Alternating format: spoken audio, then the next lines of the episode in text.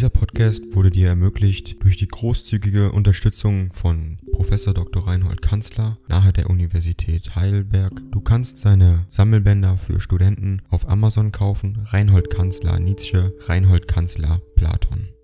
Danke fürs Zuhören. 231 an Peter Gasttouren, 7. April 1888, Sonnabend. Lieber Freund, wie hat mir das wohlgetan. Der erste Gruß, der mich hier empfing, war von Ihnen, und der letzte, der mich in Nizza erreichte, war auch von Ihnen. Und wie gute seltsame Dinge meldeten Sie, dass Ihr Quartett in irgendwelcher kalligraphischen Vollkommenheit vor Ihnen liegt und dass Sie seinethalben nun auch diesen Winter segnen. Im Grunde wird man eine sehr anspruchsvolle Art Mensch, wenn man bei sich sein Leben durch Werke sanktioniert, namentlich verlernt man damit, den Menschen zu gefallen. Man ist zu ernst, Sie spüren das, es ist ein teufelsmäßiger Ernst hinter einem Menschen, der vor seinem Werk Respekt haben will. Lieber Freund, ich benutze die erste Windstille einer sehr stürmischen Fahrt, um an Sie zu schreiben. Vielleicht gibt mir dies einige Unterhaltung, denn ich war bisher außer Rand und Band und bin noch nie unter so ungünstigen Verhältnissen gereist. Ist es möglich, zwischen Montag und Samstag so viel absurde Dinge zu erleben? Es missriet alles, von Anfang ich lag zwei Tage krank, wo in St. Peterina. Glauben Sie ja nicht, dass ich dahin habe reisen wollen. Nur mein Koffer hatte die ursprüngliche Intention nach Turin festgehalten, wir anderen, nämlich mein Handgepäck und ich, gingen in verschiedenen Richtungen auseinander. Und wie teuer war die Reise, wie bereicherte man sich an meiner Armut. Ich bin wirklich nicht gemacht mehr zum Alleinreisen, es regt mich zu sehr auf, so dass ich alles dumm anfange. Auch hier ging es zunächst drunter und drüber, nachts schlaflos, erstaunt, nicht begreifend, was der Tag alles gebracht hatte. Wenn ich sie einmal wiedersehe, will ich Ihnen eine Szene in Savona beschreiben, die einfach in die fliegenden Blätter gehört. Nur machte sie mich krank, in Genua bin ich herumgegangen wie ein Schatten unter lauter Erinnerungen, was ich einstmals dort liebte. 5, 6 ausgesuchte Punkte, gefiel mir jetzt noch mehr, es schien mir von unvergleichlicher bleicher Noblesse und hoch über allem, was die Riviera bietet. Ich danke meinem Schicksal, dass es mich in diese harte und düstere Stadt in den Jahren der Dekadenze verurteilt hatte. Geht man aus ihr heraus, so ist man auch jedes Mal aus sich herausgegangen, der Wille weitet sich wieder. Man hat nicht den Mut mehr, feige zu sein. Ich war nie dankbarer, als bei dieser Pelerinage bei Genua, Ding dong. AI kostet Geld.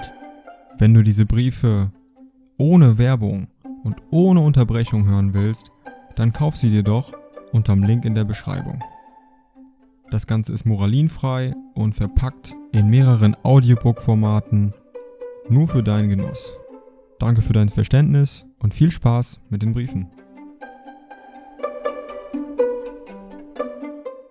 Aber Turin. Lieber Freund, seien Sie beglückwünscht. Sie raten mir nach dem Herzen. Das ist wirklich die Stadt, die ich jetzt brauchen kann. Dies ist handgreiflich für mich und war es fast vom ersten Augenblick an, wie schauderhaft auch die Umstände meiner ersten Tage waren. Vor allem miserables Regenwetter, eisig, unbeständig, auf die Nerven drückend, mit schwülen halben Stunden dazwischen. Aber was für eine würdige und ernste Stadt. Gar nicht Großstadt, gar nicht modern, wie ich gefürchtet hatte, sondern eine Residenz des 17. Jahrhunderts, welche nur einen kommandierenden Geschmack in allem hatte, den Hof und die Noblesse. Es ist die aristokratische Ruhe in allem festgehalten, es gibt keine mesquinen Vorstädte, eine Einheit des Geschmacks, die bis auf die Farbe geht, die ganze Stadt ist gelb oder rotbraun, und für die Füße wie für die Augen ein klassischer Ort, was für Sicherheit, was für Pflaster, gar nicht zu reden von den Omnibus und Trams,